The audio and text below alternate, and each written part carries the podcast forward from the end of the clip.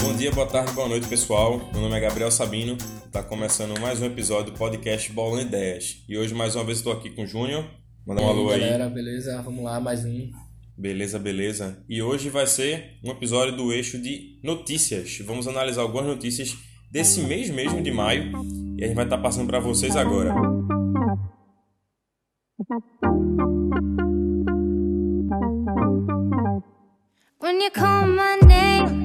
Primeira notícia, ela foi produzida por Patrícia Teixeira, do portal G1 do Rio de Janeiro, e é a seguinte: Estava acamado tomando morfina, diz paciente após aval da Justiça do Rio de Janeiro para cultivar maconha para uso medicinal. Especialistas estimam que ao menos 10 pessoas que entraram com ações já conseguiram autorização para o plantio no estado. Essa foi uma notícia bem bombástica aí, que rodou um portal muito conhecido, o portal da Globo. E assim que, que eu abri a matéria, eu já falei com o Júnior, ó, vai ser uma das pautas aí que a gente vai estar comentando sobre, no final. Ela saiu agora, essa, essa matéria, mas os primeiros casos ligados a essa meio que legalização para algumas pessoas já vem acontecendo no, no país. Eu tô dando um spoiler aqui, que já é um tópico da, da Com pauta. certeza, é. Mas é um assunto que vale a pena ser, ser falado porque muita gente fica pensando que porque uma pessoa tem direito e eu não tenho. Então a gente vai abordar alguns tópicos para sanar algumas dúvidas também em relação a isso. Exatamente. A matéria ela traz que atualmente nesse ano é, mais dois pacientes conseguiram um habeas corpus para o cultivo caseiro da maconha e ambos nesse caso tinham a hérnia de disco.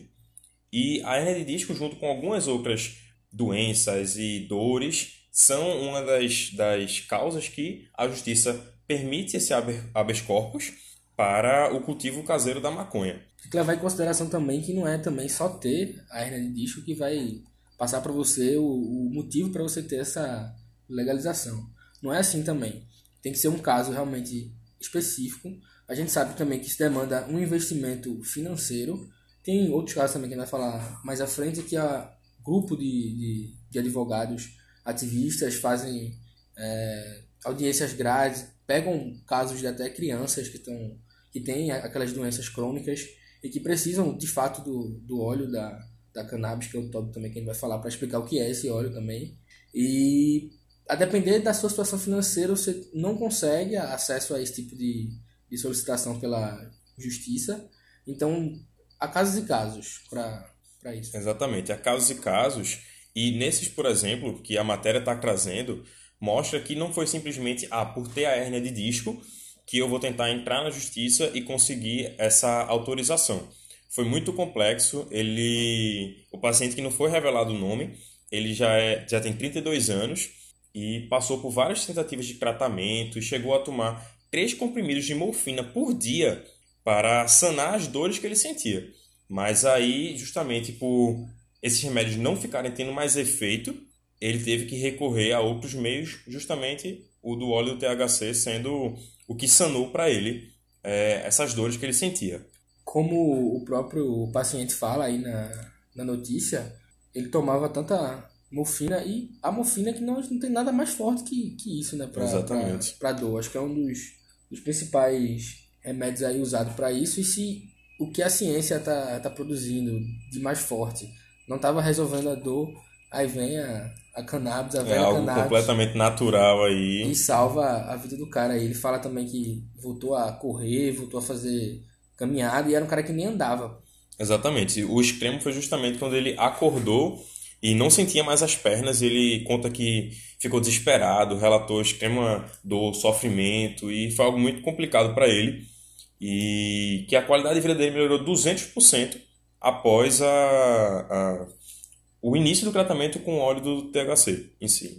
E ele fala que não foi só a questão da dor, né? Ele teve. O apetite voltou, a ansiedade foi embora. Então, multiuso é, a parada. mais a parada é- benefícios do que simplesmente o da dor em si, Pois né? é.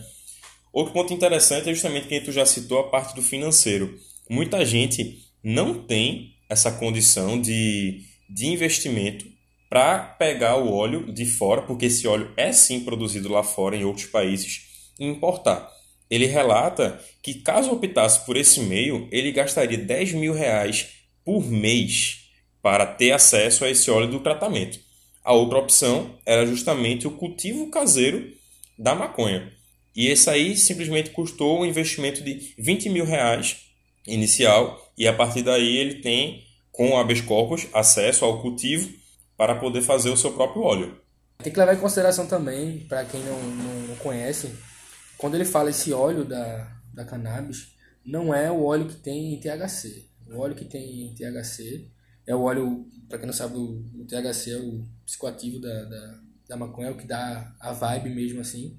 E para esse tipo de caso, que é medicinal, é usado o CBD. Esse óleo é feito de, de CBD, não tem efeito psicoativo. A pessoa não vai ficar chapada quando toma isso. Ele tem os efeitos no sistema nervoso dor também, mas ele não tem efeito psicoativo. Acho que eu falei várias vezes a mesma coisa, não foi?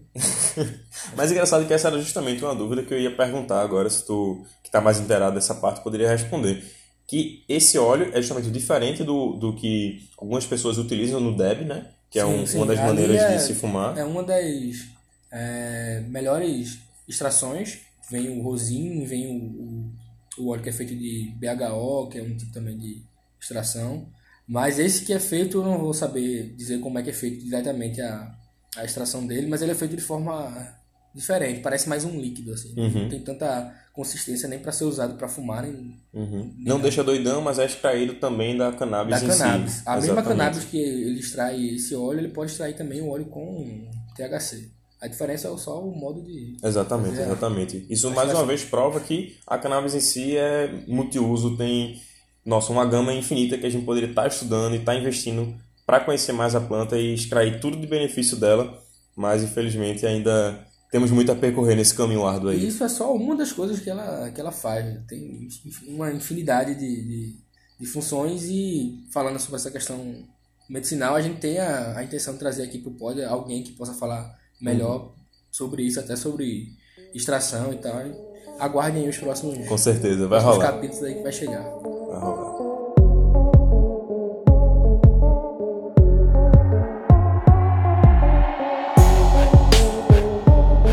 Passando agora para a segunda notícia. Essa notícia vem do Conexão Política, foi elaborada no dia 6 de maio de 2019 por Anderson Sandes. O uso da maconha entre jovens sobe no Canadá após legalização mais jovens estão fumando maconha no Canadá após a legalização, de acordo com um recente estudo federal. Como é que não fuma, né? Exatamente. Como é que não fuma? o... para, para, para analisar direitinho, assim, o Canadá é um país super organizado. Desenvolvido. Desenvolvido. Não tem tanta gente, mas é um país extremamente bem cuidado, assim, bem... É, é tem um IDH alto e... Um dos maiores do mundo. É. Extremamente é, recomendada a maconha dele não tem como ser ruim, velho. Não tem como não faz ser o menor sentido. Se for ruim, tá. Eu segue. Alguém conseguiu estragar a parada, mas. Hum. Se eu morasse lá, eu ia fazer a mesma coisa, velho. Com certeza. Não tem, não, não tem Só que fugir, muito mais, muito mais qualidade. Logicamente que se tiver uma política de, de redução de danos e todo aquele cuidado com a, realmente a saúde de, do usuário, assim como tem com álcool e com cigarro, é algo que também merece ser visto, não é também assim usar e usar de qualquer jeito. Uhum. Mas é interessante ver isso aí, a galera nova se interessando. E... É, antes de trazer os dados que a matéria apresenta, assim que eu, que eu li a manchete, eu me assustei, porque eu, poxa, será que vai ser um exemplo que vai dar errado no mundo? Mas aí eu acabei pensando de, caramba, é, o Canadá ele mudou a política de drogas em outubro do ano passado, 2018, e aí teve um boom. É necessário ter esse boom inicial, é uma novidade, é, a matéria relata muito sobre o público jovem, então é normal essa novidade ter esse boom também do uso. Mas eu não acho que isso vai se perpetuar por, por muitos mais meses ou anos, não. Eu creio que vai ter uma diminuição em relação a, aos dados apresentados na matéria, que eu vou começar a relatar agora. A matéria cita que jovens entre 15 e 24 anos no Canadá, jovens canadenses, aumentaram em cerca de 27% aqueles que não consumiam e passaram a consumir a maconha. Esse número passou de 327 mil novos usuários antes da legalização em 2018 para 646 mil novos usuários pós-legalização no mesmo período de 2019. No caso, o uso recreativo. E lembrando mais uma vez, de outubro para cá. para atualmente. Lembrando também que esse estudo foi feito por uma, uma coisa do, do governo Exatamente, canadense, do né? governo canadense. nacional. É uma, eles têm até esse cuidado de estar sempre administrando isso para ver o que, qual está sendo a, a reação da, da população. Não foi simplesmente liberar o uso e já era, não. Vai ter que ter um cuidado também. Eles querem ver qual é o impacto que, que isso está tá causando. Uhum. Exatamente. No, no Uruguai, país vizinho nosso, é, toda a maconha ela é atrelada ao governo. Sempre o governo que disponibiliza e cultiva a maconha para as farmácias e, e afins, que são as autorizadas para vender no Uruguai. E eles têm todo esse controle, ou então eles fazem algumas autorizações para cultivo. No Canadá, não. No Canadá é uma política diferente, o governo ele não tem toda essa autonomia. Ele estabeleceu sim algumas novas regras de consumo, principalmente, mas em relação à produção é muito mais liberal. No caso, é, existem fazendas realmente que cultivam a maconha e tudo mais, e tem os selos de qualidade, mas não está atrelado ao, ao governo em si. Mas essa matéria sim foi feita e produzida pelo governo, então podemos ter um grande respaldo, até porque é, o Canadá ele passa essa credibilidade, não é que nem, por exemplo, o Brasil, onde eu não teria tanta convicção em certas pesquisas aí de determinados órgãos. É, ultimamente cada vez menos, né? Com certeza. Ultimamente cada vez menos. Me lembra até uma, uma é, matéria que o MEC, se eu não me engano, lançou. Não sei se foi, não, foi o Ministério da Saúde que lançou no ano passado, fazendo, falando uma cartilha de drogas e falando sobre a maconha. E falando certos absurdos. Falando até que a maconha mata. E isso foi assim, um maior away em toda a comunidade. Isso cai naquela, naquela velha lástima do conservadorismo brasileiro, né? da, da família brasileira, que não, não consegue abrir a, a cabeça, mesmo que venha milhões de, de estudos, milhões de, de análises, ainda vai ser aquela mesma ladainha de sempre de dizer que não pode, que é droga, de que vai viciar, que é a porta para outras drogas. Enfim, é aquela, aquela É, toda... todo mundo já conhece, já ouviu falar, algum parente história. aí, sempre rola esse, esse debate. Mas a repercussão negativa foi tão grande para essa, essa publicação que o Ministério da Saúde fez, que inclusive tiraram do ar poucas horas depois, porque foi algo realmente um absurdo que eles postaram e eles têm um poder muito forte, como eu falei, é algo do governo. Sério que o governo postou alguma coisa e depois tirou? Sério? nunca aconteceu com esse governo. Nunca, nada, nunca.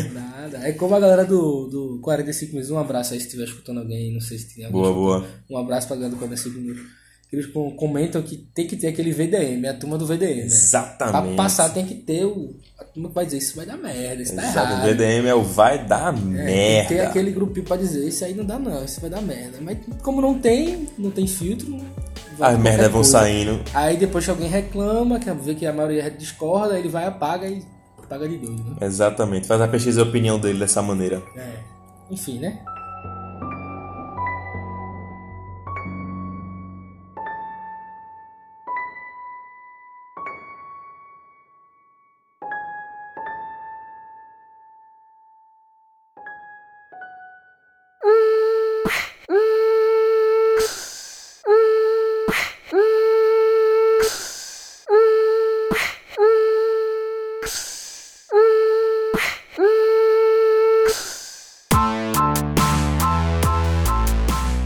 Chegamos aqui à terceira notícia aqui do nosso programa. Essa notícia é do Growroom, growroom.net, é um, um portal, para quem não conhece, dedicado a, a cannabis. O maior do Brasil, o né? maior do Brasil. E é referência, cara, porque é antigo, é bem antigo mesmo, do começo da, da, do século até, Uhum. do milênio, na verdade. é, um, é um site que tem, tem um fórum muito grande, um fórum que tem muito conteúdo para tudo. Há muita gente se ajudando. é, Muita gente se ajudando, é exatamente isso que a matéria conta também. A matéria fala, o título é Grow Room entrevista Banff. Quando todos começarem a plantar, não tem Bolsonaro que segure a gente. Essa é uma frase aí do Banff, que é um brasileiro que nos anos 2000, a partir do, do Grow Room, começou a, a conhecer mais essa área de extração, de, de plantação, realmente de produzir a sua própria cannabis. Se interessar por toda, todo o processo, né? Exato, ele fala que o contato direto que ele teve com o Grow Room e com as pessoas que naquela época sabiam bem mais que ele foi crucial para ele se desenvolver. Quem é esse cara? Quem é esse Banff? O nome dele é Harold Winston. Acho que é assim que se pronuncia o nome dele. Deve ser, enfim. É um cara que começou a plantar aqui no, no Brasil, no começo do, do milênio, como eu falei, nos anos 2000. Ele se interessou cada vez mais sobre isso e a matéria do Grow Room conta que ele, ele mesmo fala na, na matéria que ele chegou a ter 200 400, plantas, 400 plantas, 400 na- plantas na- no quintal de no casa. quintal de casa, até que a mãe dele flagrou e disse, vá pra Amsterdã que lá você pode, você pode pelo menos fumar. Aí ele foi pra lá, conheceu a... Essa história aí do, história dos da- 400 é muito mal contada. É, viu? enfim, É, é. engraçado É aí. engraçado, mas fica aí a curiosidade, porque 400 pés é bastante coisa. É, pra- exatamente. Que lá pra pra de quintal, só, viu? É um quintal daqueles. Mas enfim, não vamos julgar também, né? É, Eu exatamente. queria ter 400 pés. Eu Oh, queria eu- ter aqui no Brasil, não. Não quero nada no Brasil, só se Nossa, sim, pelo amor de Deus. Se fosse outro país, eu queria Uhum. 800. É. Antes, antes dele começar a plantar em casa, esse 400 foi realmente o limite que ele chegou, foi o máximo. Mas ele fala que antigamente ele só tinha acesso ao prensado, e aí quando descobriu que tinha um mundo, né, além, um mundo verde aí além do prensado, ele se encantou. E aí sim começou a procurar no grow room, começou a se especializar, a estudar. Inicialmente ele só plantava visando o próprio consumo. Mas aí a parada foi começando a tomar conta dele no sentido de se apaixonar pelos métodos de extração, pelo aprimoramento do plantio e tal. E que nem Júnior mencionou, a mãe dele descobriu e incentivou ele a ir para a Holanda, para Amsterdã, para conhecer mais. Em Amsterdã, ele não viu tanta, tanta qualidade assim. Ele tinha medo também da questão da, das leis de lá, que não são tão, tão flexíveis assim. Como ele mesmo fala, lá não é legalizado, mas também não é reprimido, é meio que uma. É tolerado. É tolerado. É, muita como ele gente fala. imagina que, que a Holanda, que Amsterdã é legalizado, é, é a terra da maconha e tudo mais, e tem todo esse hype mesmo. Mas a legislação em si do país não é tão, tão simples assim. Dentro Ela- da própria cidade de, de Amsterdã, tem locais que você não vai Não vai- pode, vai- é, Não pode exatamente. fumar, é mais pro centro, assim, é mais a cultura da, da, da cidade. Já a Califórnia já tem uma cultura mais de, do estado todo usar. Que é Exatamente. para onde ele foi. Ele teve o primeiro contato na, em Amsterdã. Só que quando ele chegou na Califórnia e viu que o capitalismo reina nos Estados Unidos. né? Então, ele mundo, viu, né? é, no mundo, mas nos Estados Unidos principalmente, é, É. o, da onde sai ali. Mas enfim, ele viu que tinha uma oportunidade de mercado, já tinha uma certa é, experiência. Foi quando ele desenvolveu esse hash dele, que é que ele ganhou os prêmios. Essa, essa, essa matéria não é à toa, não tá contando a história de um cara que foi para Amsterdã e fumou maconha, não. É, esse cara é um cara premiado, ele ganhou diversas Cannabis Cups. Mas foram 10, né? Tem aqui na, na matéria. Ele ganhou como com oito vezes com extração, uma com flor, uma com, com barra de, de chocolate, de, de CBD Ele tal. realmente é empenhado em todo o que a maconha pode beneficiar, pode trazer, ele quer usufruir disso. E ele tem esse hash que ele, que ele faz, ele já desenvolveu esse, esse processo, porque não, não existe um tipo só de hash, um tipo de, de óleo, de... é, cada cara que vai fazer, ele vai ter um modo de, de extrair e está aberto para se desenvolver novas técnicas, né?